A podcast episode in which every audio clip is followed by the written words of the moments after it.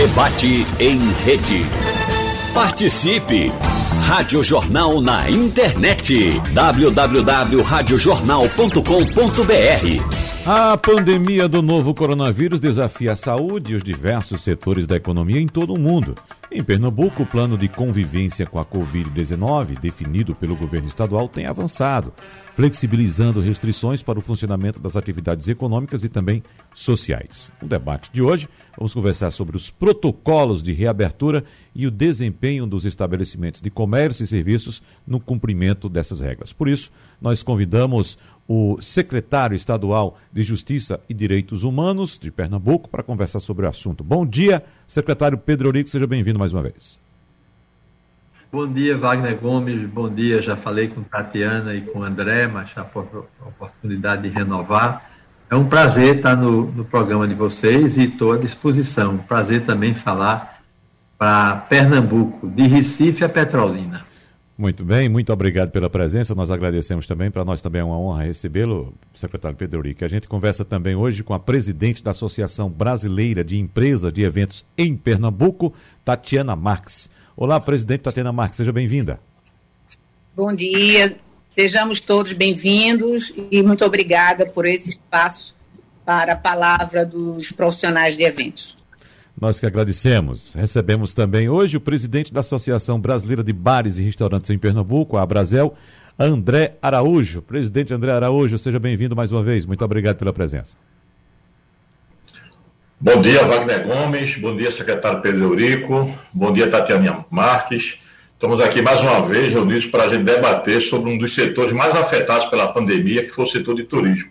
Espero que a gente desenvolva aí um bom debate e optemos né, de enxergar ações efetivas que nos tirem dessa situação. Sem dúvida, presidente. A gente começa o debate exatamente com o senhor, porque nós tivemos nesse fim de semana algumas ações realizadas pelos os fiscais do PROCON de Pernambuco, que saíram pelas ruas da região metropolitana, para fiscalizar o cumprimento do decreto do governo do estado com os protocolos de proteção ao novo coronavírus. E três bares receberam um auto de constatação, sendo um interditado.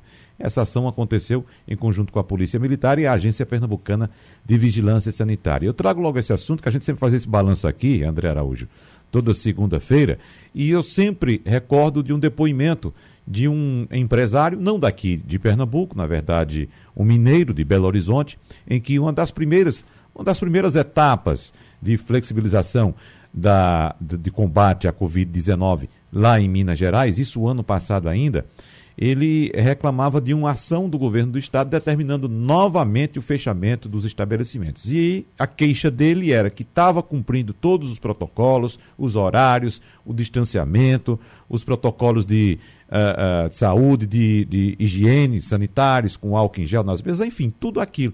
E a reclamação dele era que estava sendo interrompido mais uma vez o funcionamento daquele estabelecimento porque outros não cumpriram as regras. Por que, André Araújo, como representante da Brasil, ainda existem pessoas, empresários que insistem em não cumprir essas regras e, consequentemente, acabam atrapalhando a atividade daqueles que cumprem a risca, que obedecem todos os, os ditames do governo estadual em relação aos protocolos de proteção contra o coronavírus? Bem, é muito bem colocada a sua pergunta, porque ela abre uma, uma grande janela para a gente discutir o papel do setor de bares e restaurantes no que diz respeito ao trato que deve ser aplicado e das consequências que essa pandemia nos traz. Evidentemente que quando começamos a, ao primeiro momento de, que foi detectada a questão da pandemia, em março de 2020, imediatamente a Brasel, junto ao governo do estado, em todo o Brasil, inclusive aqui em Pernambuco, nós fizemos uma reunião do trade com o, o secretário de Turismo de Pernambuco e, na época, a secretária de Turismo do Recife. E o trade, é, diante dessa situação, nós formalizamos um, um comitê, um grupo, e apresentamos os protocolos sanitários que eram consolidados, inclusive pela Organização Mundial de Saúde. E trouxemos à discussão a aplicação que será feito junto da, da, da Anvisa também, a Anvisa Nacional. E com isso a gente conseguiu trazer a discussão e a montagem desses protocolos sanitários. Então, nós tivemos ao longo desses 16 meses uma série de aberturas e fechamentos que acabaram por prejudicar demais o nosso setor, que foi um dos mais atingidos. Né? De volta a essa situação, nós conseguimos é, trazer um protocolo que, ao longo do tempo, ele foi sendo absorvido. E o próprio PROCON estadual, diante de uma primeira pesquisa que nós fizemos, é, eu lembro de um número forte que de é, em torno de 300 e poucas fiscalizações, é, menos é, em torno de 7%, ou seja, em torno de 20 bares foram notificados e alguns interditados, sendo apesar de foram reabertos logo após a sua defesa. Então isso demonstra que o setor como um todo, né, em torno de 96, 95%, ele consegue atender aos protocolos. Evidentemente que existem estabelecimentos que são um ponto fora da curva, que vão contra os protocolos, que uma vez é fácil você obedecer a questão do horário, até porque hoje nós estamos com uma situação extremamente mais confortável que estávamos, por exemplo, há duas semanas atrás. Né? Uhum. Então, isso aí já demonstra que o setor como todo está preocupado. Infelizmente, tem esses maus empresários que não obedecem aos protocolos e, evidentemente, a fiscalização no uso de suas atribuições vai fazer o fechamento ou aplicar a medida correta. Uhum. Nossa opinião é essa. É. Tatiana Marques, como é que está funcionando essa questão da flexibilização no setor de eventos? Eu estou citando aqui alguns casos de proprietários de estabelecimentos que descumprem e acaba até inclusive prejudicando aqueles que felizmente são maioria. É bom ressaltar isso. A maioria cumpre os decretos, cumpre o que determina o governo do estado. Mas no setor de eventos tem também aqueles que se desviam das obrigações? É, veja só, eu acho que em todos os setores, né, todas as pessoas, digamos assim, não só empresários, mas todas as pessoas, em algum momento, é, todas que eu digo, a grande maioria das pessoas, a gente encontra descobrindo normas e protocolos. Né? Não só é, em bar, restaurantes, não só em, em eventos, mas em todos os locais. Né? Onde a gente chega, recentemente eu tive na sede de uma secretaria de governo e o pessoal estava no balcão de recepção, todo mundo sem máscara. Uhum. Então, infelizmente, é um dado de realidade e que isso vem a refletir é, os parcos investimentos que, que, sempre foram feitos na educação do nosso povo.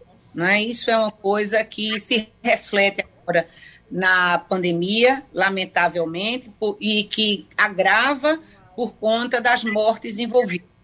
Agora, eu reforço o que foi dito pelo colega do Conselho de Turismo do Estado de Pernambuco e do Trade, nosso colega André, de que nós empresários, nós profissionais do setor de eventos, de bar, restaurantes e de toda a cadeia produtiva do turismo, para não avançar em outras nós participamos ativamente da construção dos protocolos no estado de Pernambuco e no Brasil, certo? Eu sou, além de, eu sou, eu, eu ou era profissional, eu ainda não sei, mas profissional de eventos, que eu digo empresária profissional eu sou, mas sou também biomédica pela Universidade Federal de Pernambuco e sou sanitarista, sou especialista é, pela não é? Então, assim, eu tenho um conhecimento, é, digamos até privilegiado, por ter estudado tudo isso. E participei ativamente da construção dos protocolos no Brasil, né, via a ABOC Nacional, e participei ativamente dos protocolos em Pernambuco. Os protocolos foram bem feitos, né? A ABO, que inclusive pagou ao Hospital das Clínicas, através de uma cota de todos os seus associados, para que nós tivéssemos a chancela do Hospital das Clínicas de São Paulo. Né? Eu acho que cabe é, o que nós estamos fazendo, enquanto associação, enquanto trade, todas as, todas as associações estão fazendo isso, eu desconheço aquela que não está, que é incentivando os seus associados e aqueles que não são associados, sobretudo porque muitos tiveram que sair por falta de dinheiro, por não ter como pagar taxas associativas de 50 a 200 reais, e isso é, vem à tona agora, não é, com dois, três, quatro casos, quando eu acho que deveria ser uma fiscalização até mais abrangente, sabe? Eu acho que eu, eu acho que a assim essa esse papel que o governo faz, né? Nós colaboramos é, protocolos, chancelamos para a Anvisa, mas eu acho que cabe sim uma fiscalização e uma punição, não só para bares, restaurantes e eventos, mas para todo e qualquer setor que a gente chegue, como esse que eu lhe disse, que cheguei lá na secretaria e estava todo mundo sem máscara. Não é? Eu não uhum. sou dedo duro e não vou aqui dizer qual foi o, a secretaria que eu encontrei. Mas eu cheguei, conversei com o pessoal e disse, minha gente, é, vamos é, colaborar, vamos botar máscara, não é? Mas foi do Isso, Estado? Então, é, é, muito interessante se falar dos bares e restaurantes, mas é um todo, lamentavelmente. Mas essa secretaria era estadual, presidente Tatiana? Secretaria estadual. É, então, secretário Pedro Eurico, vamos trazer também, claro, a posição do Estado em relação a tudo que está sendo colocado agora, mas em relação a essa informação que Tatiana Marques nos trouxe, de protocolos sendo descumpridos dentro do próprio governo do Estado, eu lembro que ah, no finalzinho do governo Jarbas, lá para os anos. Ah, acho que era o primeiro mandato ainda do governo Jarbas, houve uma determinação do próprio governo estadual, doutor Pedro Rico, para que os veículos não estacionassem mais em calçadas. Eu lembro que existia um tempo aqui que as pessoas faziam das calçadas de garagem, né?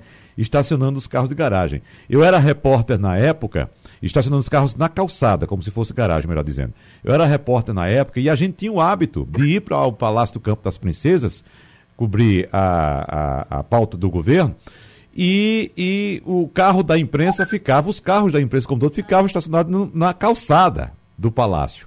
E a gente chegou lá determinado dia e a partir daquele momento foi, a gente foi informado, olha, não pode mais estacionar na calçada, porque o governo determinou que não se pode mais fazer calçada de garagem. Então, naquela ocasião, o governo dava o seu exemplo, né? E pelo que traz a presidente Tatiana Marques, o governo do estado de Pernambuco não dá, não está dando exemplo em suas, em suas dependências, em suas secretarias, secretário Pedro Rico. Olha, é, é, um prazer estar falando a vocês e quero dizer a minha querida amiga Tatiana Marques, de longos anos, e sempre convivemos democraticamente. E, e vamos ser sempre assim. Dizer o seguinte, eu vou citar apenas um exemplo sistema prisional que está vinculado à minha secretaria, Secretaria de Justiça e Direitos Humanos.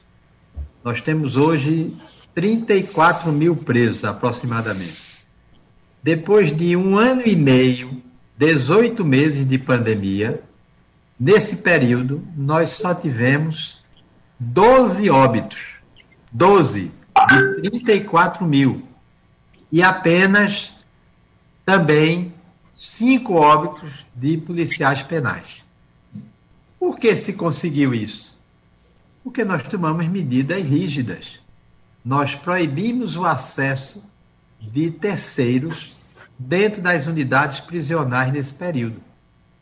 Nós cuidamos de que todas as unidades, diariamente, os presos têm que fazer uma sanitização dos espaços dentro dos presídios. E nós conseguimos, inclusive não foi recurso do Tesouro Estadual, nós conseguimos a doação de mais de 250 mil máscaras, 130 mil numa vez, nenhuma oportunidade, e o mês passado mais 110 mil através do Instituto Sou da Paz vinculado ao Banco Itaú. Todos os presos têm que usar máscara. E os policiais penais também. Nós proibimos dentro das unidades as, os ofícios religiosos, católicos, protestantes ou de culto de matriz africana. Nós proibimos a entrada de visitação até que a pandemia começou a cair. Quando esses índices começaram a cair, nós autorizamos a visita apenas, apenas de um parente por preso, de um familiar por preso, não se permitindo menores de 18 anos, nem idosos com mais de 60 anos. E sem nenhum alarde, nós conseguimos, Wagner e meus queridos André Araújo e Tatiana, nós conseguimos nesse período é, não só fazer a vacinação de 100% dos presos na primeira dose, estamos construindo a, concluindo a segunda dose, e a semana passada a gente autorizou pela primeira vez, no Dia dos Pais, as crianças visitarem os seus pais. Então, são medidas que elas são entendidas pela comunidade prisional, pelos familiares, pelo Ministério Público, pelo, pelo Poder Judiciário, que comungam dessas ideias. Saiu, inclusive, essa determinação também do Ministério Público e do Poder Judiciário. E aí, nós não tivemos aqui um tumulto por conta disso. O que é que isso quer dizer? Transparência, publicidade, clareza e compromisso com relação às posições que se tem. Na Secretaria de Justiça, as pessoas só entram depois de terem medida a temperatura e de ter, saber se está usando máscara ou não. Agora, evidentemente, eu não seria aqui é, cabotino, mentiroso ou ingênuo, talvez, de dizer que não pode acontecer um fato é, que for, fuja, seja um ponto fora da curva. É, André colocou muito bem aí, Tatiana, de que a associação, as duas associações, cumpriram determinações, fizeram cumprir determinações importantes. E eu quero registrar aqui que ontem, por exemplo, nosso pessoal do PROCON, que não é o PROCON sai, sai sozinho para fazer a fiscalização. Sai o PROCON, a Polícia Militar, com o suporte do Corpo de Bombeiros e da Vigilância Sanitária. Nós saímos ontem e ontem nós não tivemos nenhuma autuação. Todos os restaurantes e bares funcionavam normalmente. Agora, no final de semana, nós fizemos duas autuações, é, num bar conhecido como Bar de Seu Bio em Olinda e o Demetes em Boa Viagem, e fizemos uma interdição do Gato Preto Pab em Olinda. Nesse período, Wagner, aí só vou falar do PROCON, porque a Polícia Militar está fazendo um grande trabalho no interior junto com o Corpo de Bombeiros, porque o PROCON sozinho não tem capilaridade para fazer a fiscalização. Mas nós já fiscalizamos apenas em 2021 1.600 instituições, 1.600 bares e restaurantes. Estou falando só de bar e restaurante, mas a gente fiscaliza feira pública, supermercado, padaria, farmácia, em todos os locais. Mas só para falar de bar e restaurante, nós fiscalizamos 1.600 bares e restaurantes esse ano. Nós autuamos 378 bares e restaurantes e interditamos 100. Essa é a, o, o que foi feito por nós. E queremos registrar aqui de que foi importantíssimas as medidas tomadas pelo governador Paulo Câmara. O governo, desde a primeira hora, quando lá atrás, no mês de abril, a gente decretou aquela quarentena rígida, a gente vem controlando a pandemia em Pernambuco. Tanto que chegamos agora numa situação de menos sofrimento. Mas é preciso dizer aos ouvintes que somente ontem morreram 970 pessoas no Brasil. Sabe o que significa isso, Wagner? É se de repente tivessem quatro aviões a jatos lotados e caíssem os quatro de uma vez. Seria um escândalo internacional. Mas morreram ontem. E a gente pergunta: está resolvido o problema? Não está. Só para concluir, eu quero lembrar aqui que o Rio de Janeiro, a cidade do Rio de Janeiro, voltou a fechar atividades, porque ontem a cidade do Rio de Janeiro bateu recorde de mortes.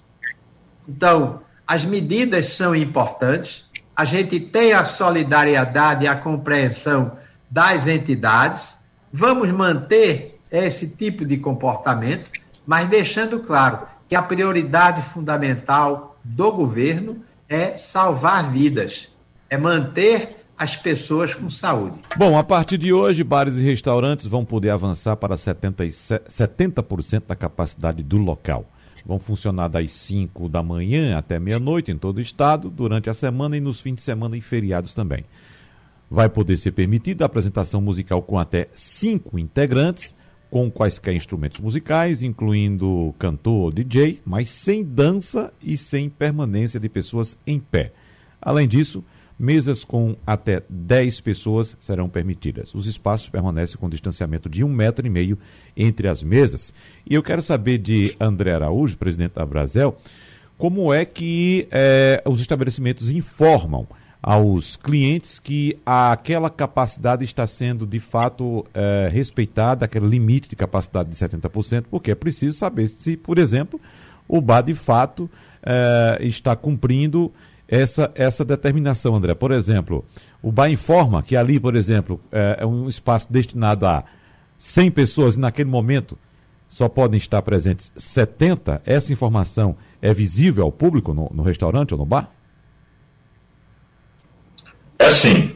Inclusive, é obrigatório o estabelecimento expor na sua entrada, na sua recepção, um aviso, não tão somente com a capacidade de carga, hoje em 70%, mas como também a questão do horário, o uso do álcool em gel, o distanciamento na fila de acesso ou na própria fila do caixa. E principalmente o uso de máscara enquanto em circulação. Estão sentado, ele pode retirar a máscara para poder fazer o consumo de sua bebida, de seu alimento, mas ao se levantar, em qualquer momento, para qualquer situação, ele obrigatoriamente tem que colocar a máscara. Uhum. Isso é uma questão de conscientização. Não é uma questão só porque o governo está pedindo, não. Nós também temos que ter e puxar para a responsabilidade da população a colaboração no sentido de que os bares e restaurantes, os eventos, é, os corporativos que estão sendo autorizados agora, que se obedecem esses protocolos.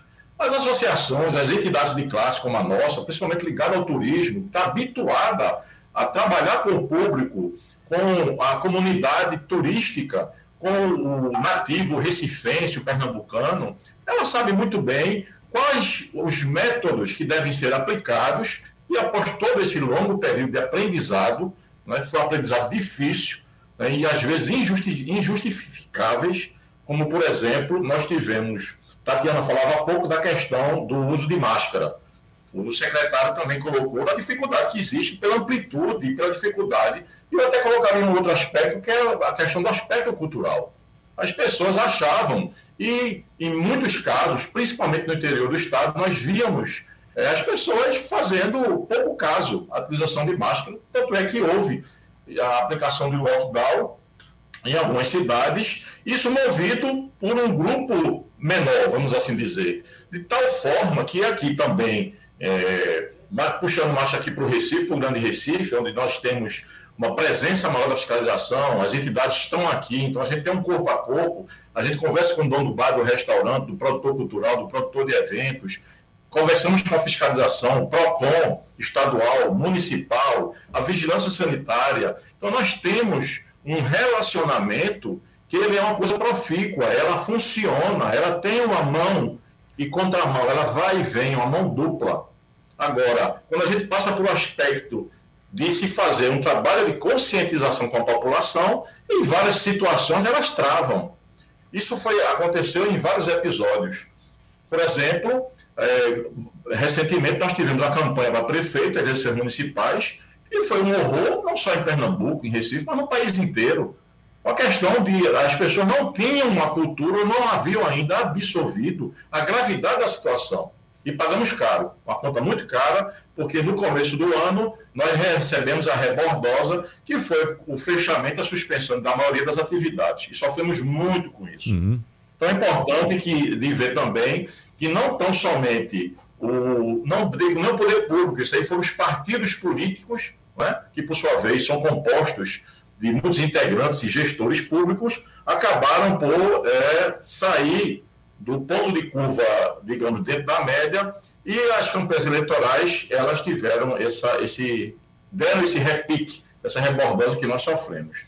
Ao passar do longo dos meses, nós percebemos também um outro aspecto importante, que foi a comprovação científica de que o setor de bares e restaurantes, pouco ou quase nenhum episódio no que diz respeito à proliferação do contágio do coronavírus foi de fato é, colocado na prática tal qual estava sendo, digamos assim, exposto na mídia principal, né? os efeitos midiáticos que os bares e restaurantes não estavam obedecendo. A Fiocruz publicou há pouco mais de um mês uma pesquisa onde ela fez 400 amostragens, dos quais 49% apontava para o transporte de massa. Né? E nunca houve uma solução. Ah, vamos fazer também uma ponderação. É extremamente complexo também, isso no mundo todo. Eu estudei alguns modelos, alguns modais, e realmente o transporte público de massa ele é complexo. Na época eu lembro que chegamos a fazer uma proposta para mudar o horário dos trabalhadores, junto com os sindicatos, no quais também temos um, um ótimo relacionamento com o sindicato dos trabalhadores do nosso setor, tanto hospedagem como alimentação. E isso acabou não avançando da forma que poderia ter avançado.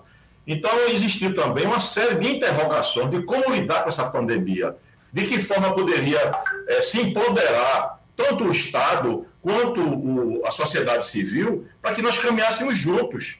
Hoje, eu acredito que existe essa, essa compreensão, é, dado o período que se passou, esse modelo que o, a Fiocruz apresentou de, da pesquisa, mostrando que, de fato, quem cumpre protocolo não sofre o problema que outros setores passaram. Uhum. Então, a pesquisa, e como sempre se falou que cientificamente não existia comprovação, até porque essa pandemia foi uma hecatombe, ela explodiu em nossas mãos e os estilhaços, até que fosse recomposto todo o setor e que houvesse um entendimento natural do, da forma que nós poderíamos administrar esse problema, é que hoje nós conseguimos, graças, em primeira mão, à vacinação. A vacinação foi a única luz no final do túnel, onde se enxergou a possibilidade da volta ao normal, da volta, eu não digo nem tão normal, mas a gente está tentando abrir um, sobre uma nova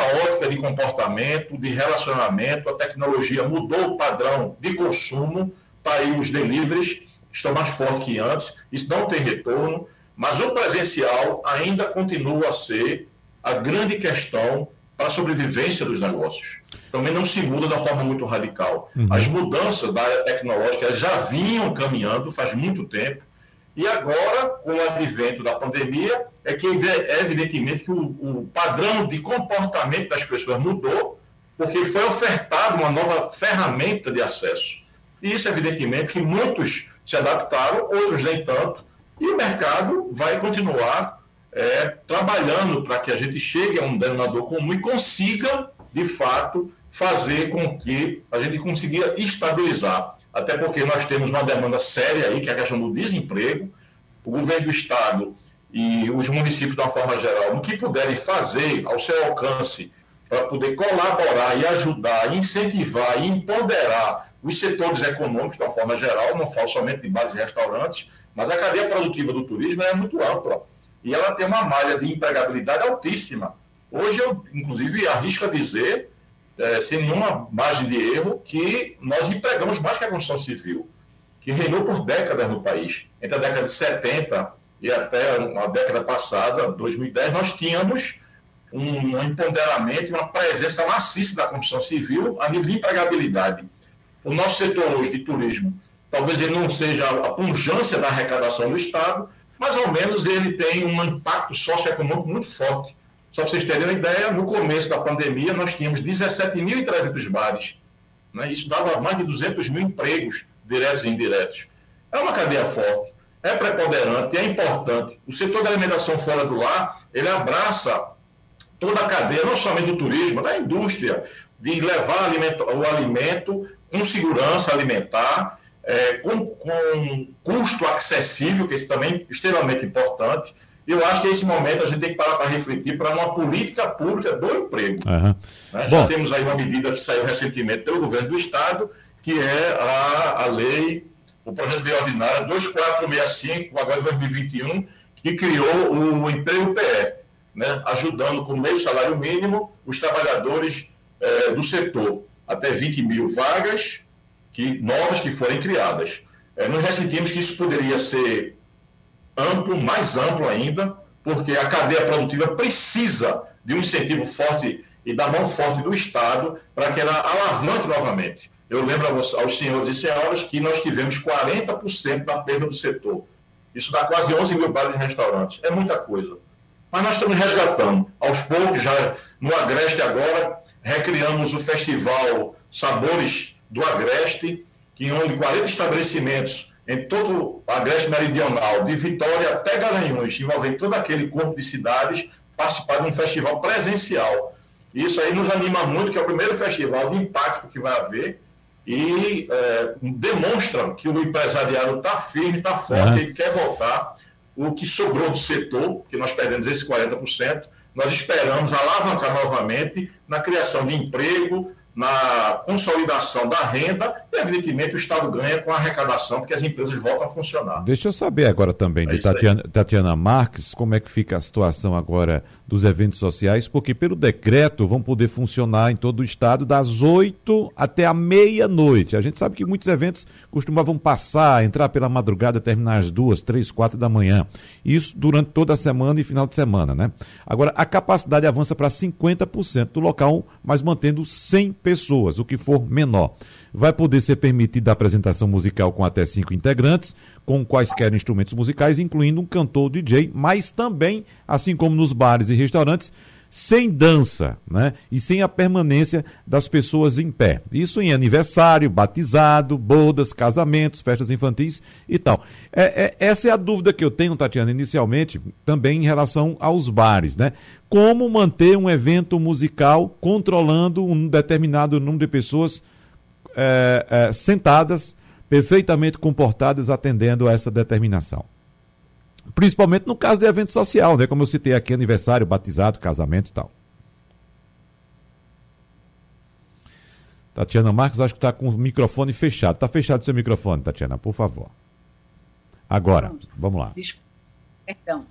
É, esse é um dos desafios da retomada do setor de eventos. Né? Uma adaptação não é, que, vai, que está sendo mantida, que está sendo é, com foco em ser cumprida plenamente por aqueles que podem realizar eventos. O que existe, uma grande diferença do setor de eventos para os demais, é que nós não somos comércio, nós não somos um bar, um restaurante, que você abre a porta e o evento acontece.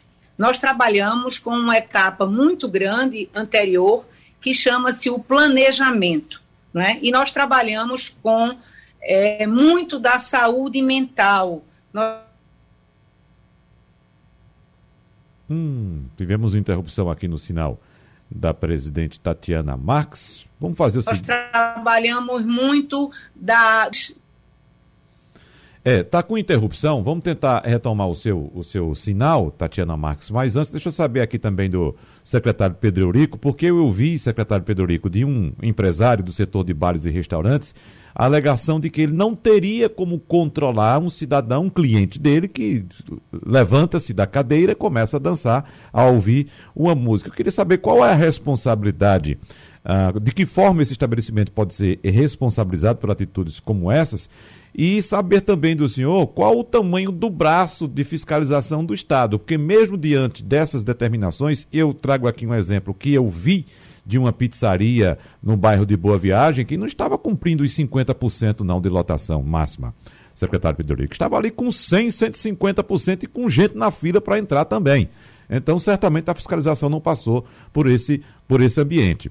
Mas como é que fica essa questão da responsabilização dos proprietários de estabelecimentos que permitem que os clientes levantem, dancem, façam festa? Abra seu microfone, por favor, secretário. Agora. É, excelente pergunta, Wagner. É, é evidente que o dono do estabelecimento é responsável pela manutenção dos protocolos de segurança sanitária dentro do, da sua casa, do seu negócio. Cabe ao Estado o quê? Fazer a fiscalização. Eu falei aqui que nós fiscalizamos 1.600 bares e restaurantes. Nós temos hoje o PROCON estadual, temos PROCONs municipais, e temos PROCONs conveniados. Além disso, a gente trabalha também com a Polícia Militar está presente em todos os municípios do estado o Corpo de Bombeiros e a Vigilância Sanitária Municipal. Então, é, para responder objetivamente a você, a gente está tomando todas as medidas. Agora, infelizmente, você falou aí de uma pizzaria. Eu vou falar aqui vou dar nome aos bois.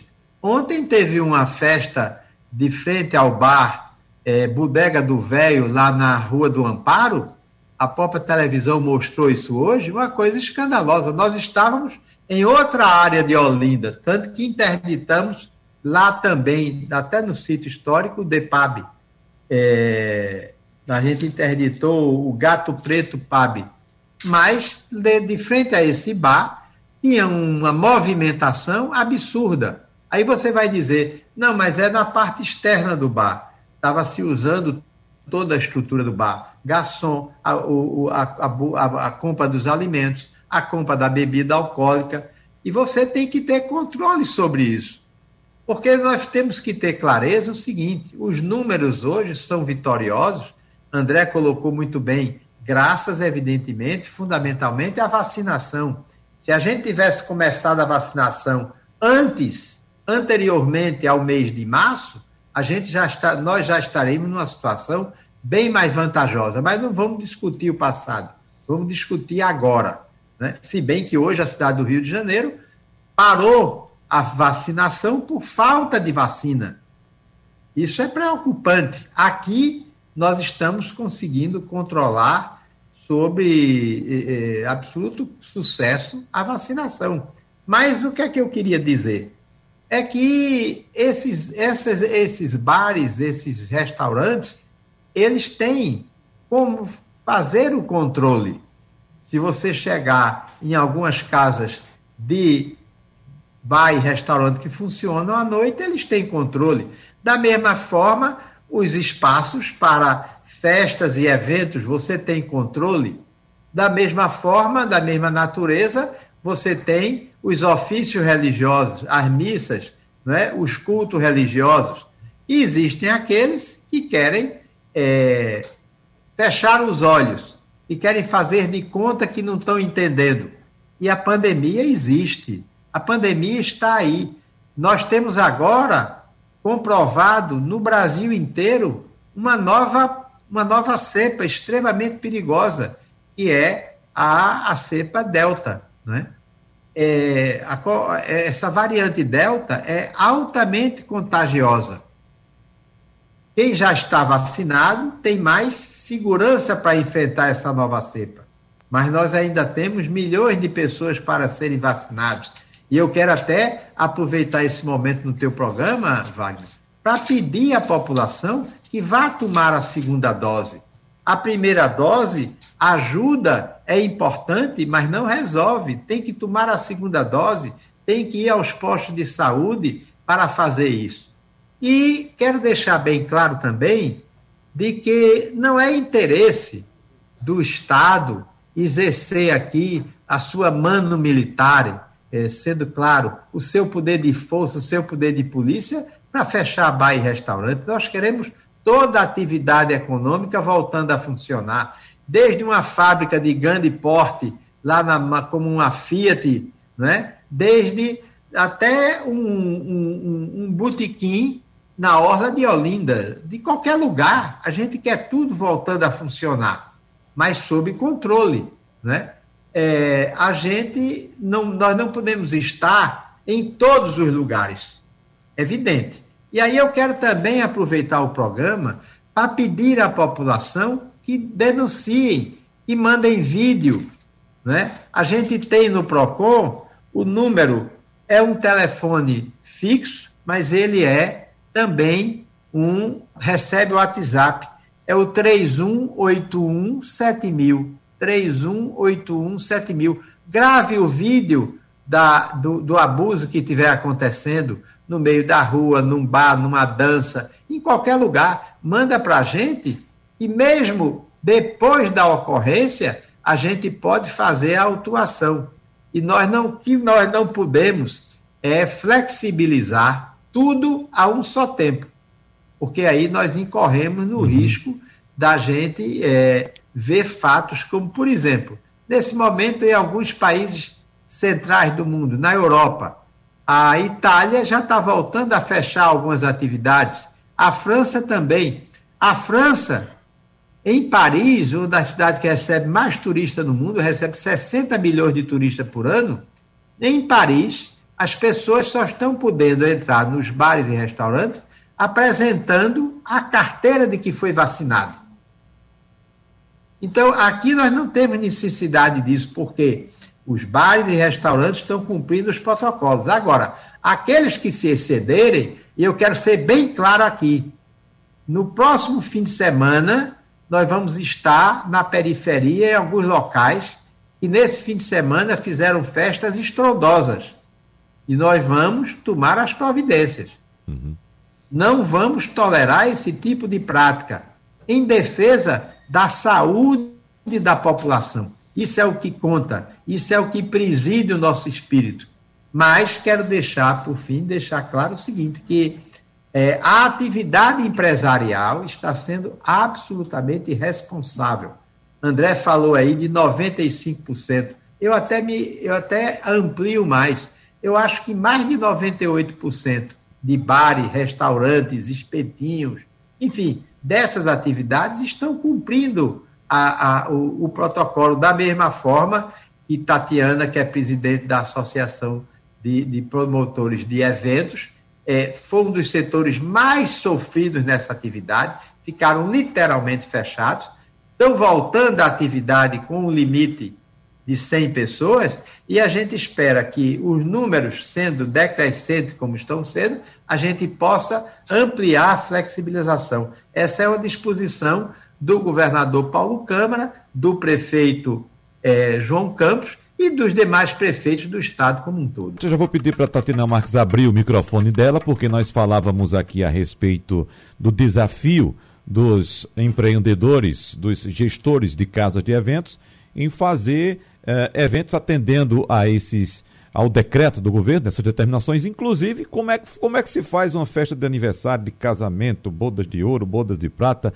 é, com as pessoas ouvindo um conjunto tocar uma orquestra lá e todo mundo sentadinho, sem ninguém poder se levantar para dançar, Tatiana.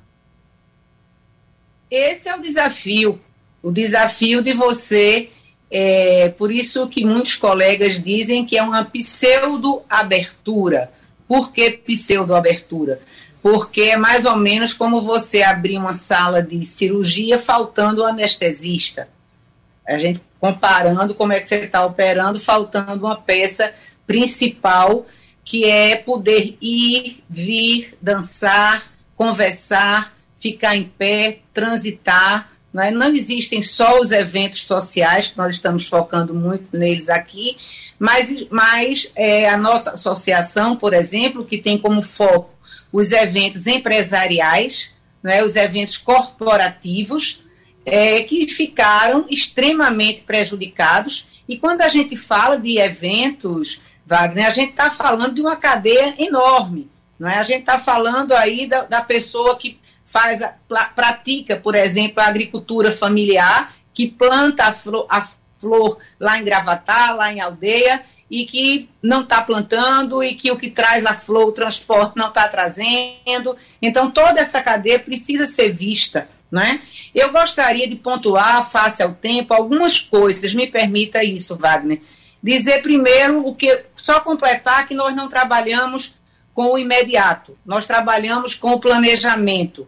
Né? E que agora né, nós estamos numa fase dúbia. Né? Ou seja, nós temos aí uma abertura para para até 300 pessoas em eventos corporativos, até 100 pessoas em, em eventos sociais é, e feiras de negócios liberadas. Né? Então, alguns critérios também nós não entendemos, nós não somos capaz, capazes de entender é, em, que, em que medida isso está baseado. Né? E aí eu diria por quê. Eu sou muito cuidadosa, sabe, Wagner?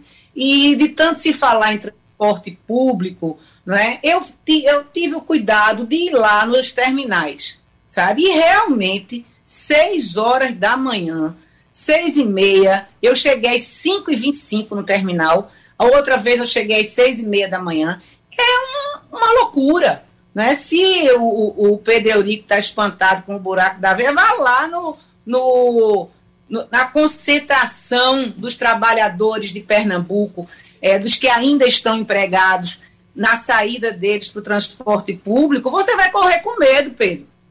Eu estou te dizendo isso com todo o respeito que tem a sua história política, ao seu trabalho junto a Dom Helder Câmara, certo? Ao, ao conhecimento que lhe tem o pessoal é, inclusive familiar, né? mas eu lhe digo isso com toda a sinceridade do mundo. Né? E lhe dou um conselho também.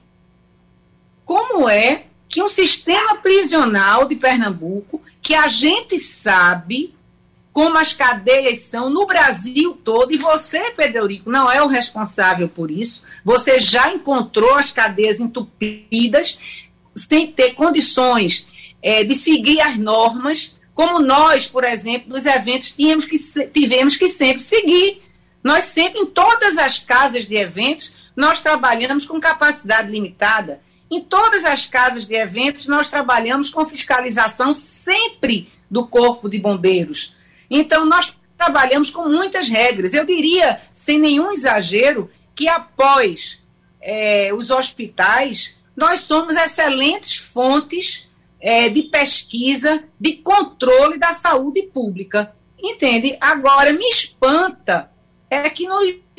É, e, e, acho que isso carece de um estudo profundo, não é? É que nas nossas. No sistema prisional de Pernambuco, não é que não adianta a gente tapar o sol com a peneira, não é? A gente tenha tido 12 óbitos de, de é, detentos. Privadas de liberdade licença, e cinco óbitos de, é, de profissionais.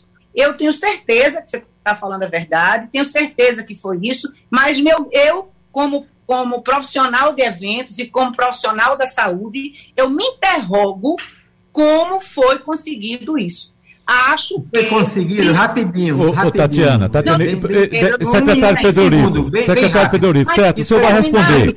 O senhor vai responder. Eu só preciso dizer que, que o senhor tem um minuto e meio para responder. A gente está conseguindo. Veja bem, o governo Paulo Câmara desenvolve hoje o maior programa da história de Pernambuco. Não, de construção, veja bem, de construção de presídios.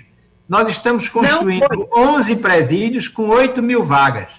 Meu amigo, você está construindo. Eu não estou dizendo, fiz questão de dizer, que você não é o responsável pelo sistema prisional como ele se encontra, nem em Pernambuco, nem no Brasil. Certo? Jamais eu não seria leviana de colocar essa responsabilidade nos seus ombros. O que eu interrogo aqui é como se conseguiu isso. Além da máscara, a vacina chegou depois, que medidas. Não visita, Tatiana. Nós fechamos os presídios. Se não tem mistério, publique que você vai ganhar o prêmio Nobel. Presidente Tatiana, não por gentileza, por gentileza, por gentileza. O Conselho é, Secretário é... de Justiça do Brasil inteiro. e nós, em todo o Brasil, temos 820 mil presos.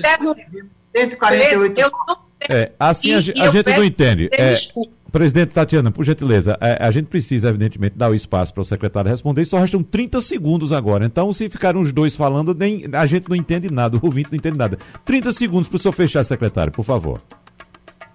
Então, eu gostaria de dar essa sugestão, porque eu acho que é uma contribuição muito grande né, dizer qual foi o milagre que aconteceu né, e conseguir essa maravilha de resultado no sistema prisional de Pernambuco. É, e gostaria gente... é, de dizer também que os eventos corporativos, os eventos sociais, eles estão bastante sacrificados e numa luta muito grande para retomar. 98% das empresas foram fechadas ou para, porque faliram ou para não falir. Pronto, então, muito obrigado. Então, nosso tempo nosso tempo estourou. Nós agradecemos a participação da presidente da Associação Brasileira de Empresas de Eventos em Pernambuco, Tatiana Marques, ao presidente da Associação Brasileira de Bares e Restaurantes em Pernambuco, André Araújo, e também ao secretário estadual de Justiça e Direitos Humanos, Pedro Eurico, pela participação no debate de hoje. Muito obrigado, um abraço a todos e até lá. Sugestão ou comentário sobre o programa que você acaba de ouvir, envie para o nosso WhatsApp 99147 8520.